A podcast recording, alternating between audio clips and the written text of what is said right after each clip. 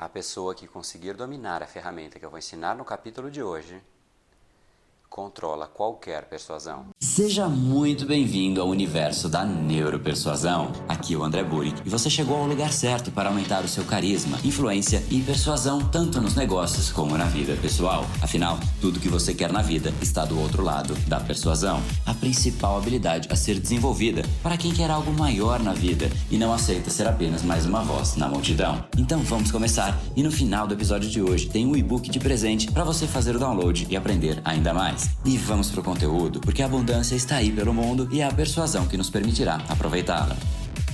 Fala pessoal, André Brain Power, Academia Cerebral e criador do método Neuropersuasão. E esse é mais um dos capítulos diários da série Neuropersuasão para você aprender uma nova ferramenta, colocar em prática e se tornar uma pessoa muito mais impactante, muito mais influente. E a ferramenta que a gente vai discutir no capítulo de hoje, ela é simplesmente essencial.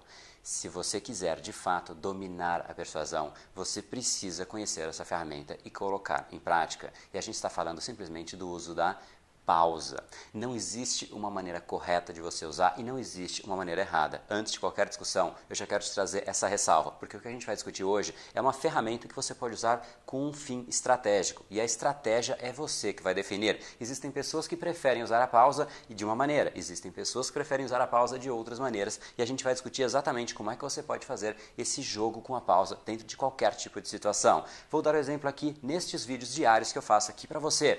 Como é que eu faço o uso da pausa? Eu praticamente não coloco pausas. Eu coloco pausa simplesmente em algumas mensagens que eu efetivamente quero que você guarde, mensagens fundamentais. Eu faço uma pausa, mas uma pausa muito mais reduzida. Simplesmente porque neste vídeo o meu objetivo, a minha estratégia é passar o conteúdo de uma forma muito rápida, muito sucinta e realmente fazer com que você processe a informação assim que você acabar de ver o vídeo. Afinal, são vídeos muito curtos, de 5 a 7 minutos. Então a ideia é que você realmente absorva a informação e depois disso você processe. Eu faço sim algumas pausas, mas pausas mais rápidas, pausas não tão dramáticas como eu fiz na introdução nesse vídeo. Lembra como é que eu falei? Se você dominar a ferramenta que eu vou ensinar no capítulo de hoje, você domina a persuasão. Você percebeu como uma pausa muito mais lenta, muito mais dramática e realmente enfatiza aquela mensagem? Então, esse é um dos pontos, um dos usos estratégicos da pausa. Se você coloca muitas pausas, você faz sim uma ênfase muito forte a um conteúdo em específico.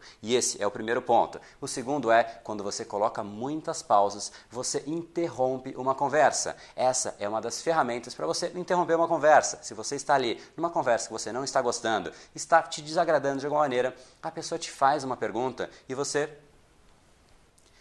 É, é verdade isso que você está falando. Quanto mais pausas você colocar, mais incômodo você gera na pessoa. E esse é o grande ponto. As pessoas podem até falar a respeito de pausa por aí, mas eu quero te dar aqui o que acontece dentro do cérebro de uma pessoa. Sempre que você usa a pausa, o que você está fazendo é gerando um incômodo no cérebro de alguém. Esse incômodo, ele pode ser positivo, como uma pausa dramática que a pessoa vai falar: "Poxa, vem alguma coisa relevante aí". Só que quando você começa a usar em excesso, você começa a fatigar, você começa a cansar e a pessoa efetivamente não quer mais falar com você porque começou a gerar um incômodo tremendo. A pessoa que controla a pausa, controla qualquer tipo de persuasão, simplesmente porque ela está totalmente no controle da situação. A outra pessoa fica no estado de vulnerabilidade, e esse é o grande ponto da pausa. Então, se você quiser enfatizar uma mensagem, recomendo sim que você use a pausa, se essa for a sua estratégia. De novo, não existe estratégia correta, não existe estratégia errada. Você tem que testar os dois caminhos e ver se funciona, qual caminho funciona melhor.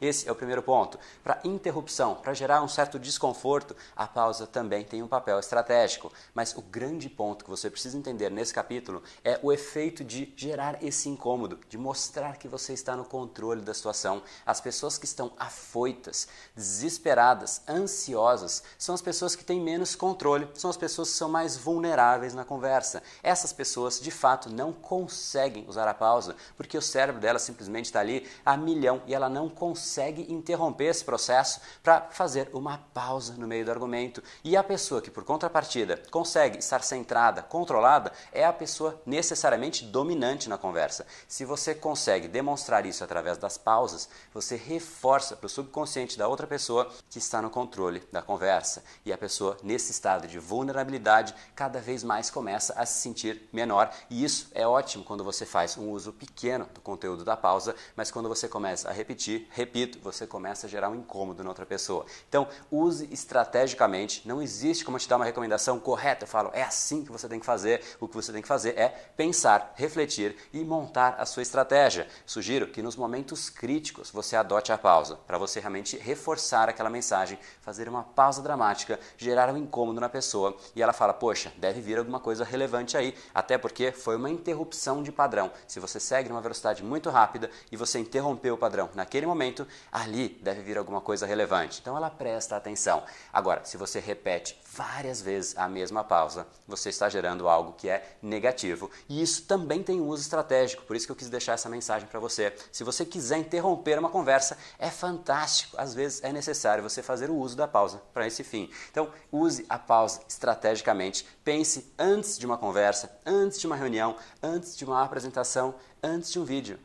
Qual é o momento que você vai usar as pausas na sua argumentação. E você deve ter visto que esse vídeo eu fiz um pouco mais lento, porque a ideia de fato era mostrar um pouco mais de afinco o uso da pausa, mas não necessariamente você precisa da pausa em todas as conversas, não necessariamente você precisa de pausa em todas as suas apresentações. O que você precisa é escolher a sua estratégia, quais são as mensagens que você quer que fiquem fixadas naquela pessoa e quando você quer de fato interromper uma negociação, uma conversa, uma reunião, aí sim a pausa começa a realmente ter um papel estratégico de interrupção. Por isso, não existe uma recomendação, não existe um único uso, não existe um único benefício da pausa. O único ponto, e realmente é único em tudo isso que eu te falei, é que a pausa coloca você no controle de qualquer argumento, de qualquer persuasão. Então, faça um bom uso disso. E se você acha que esse conteúdo pode beneficiar alguma pessoa, não deixe de encaminhar para ela, para que ela possa se beneficiar desse mesmo ponto, dessa mesma ferramenta e colocar em prática e também se tornar uma pessoa mais impactante, mais influente. E se você gostou do capítulo de hoje, ele realmente é essencial. Deixa aqui embaixo um comentário dizendo como é que você vai colocar isso em prática,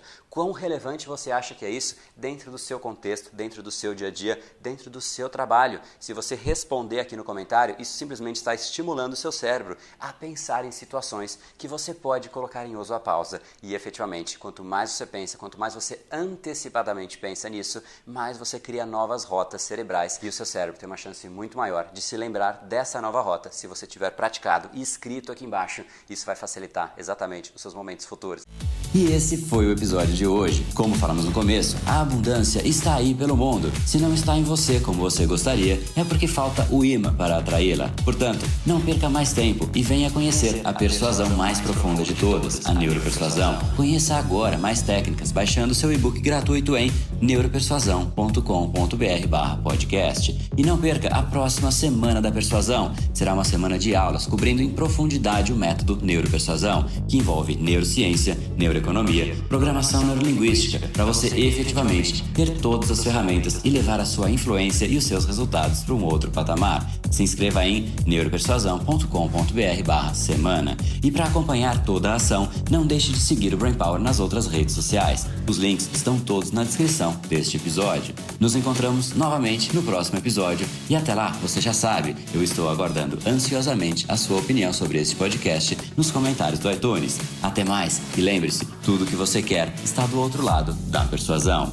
Um oferecimento de Brain Power, a sua academia cerebral. No brain, no gain.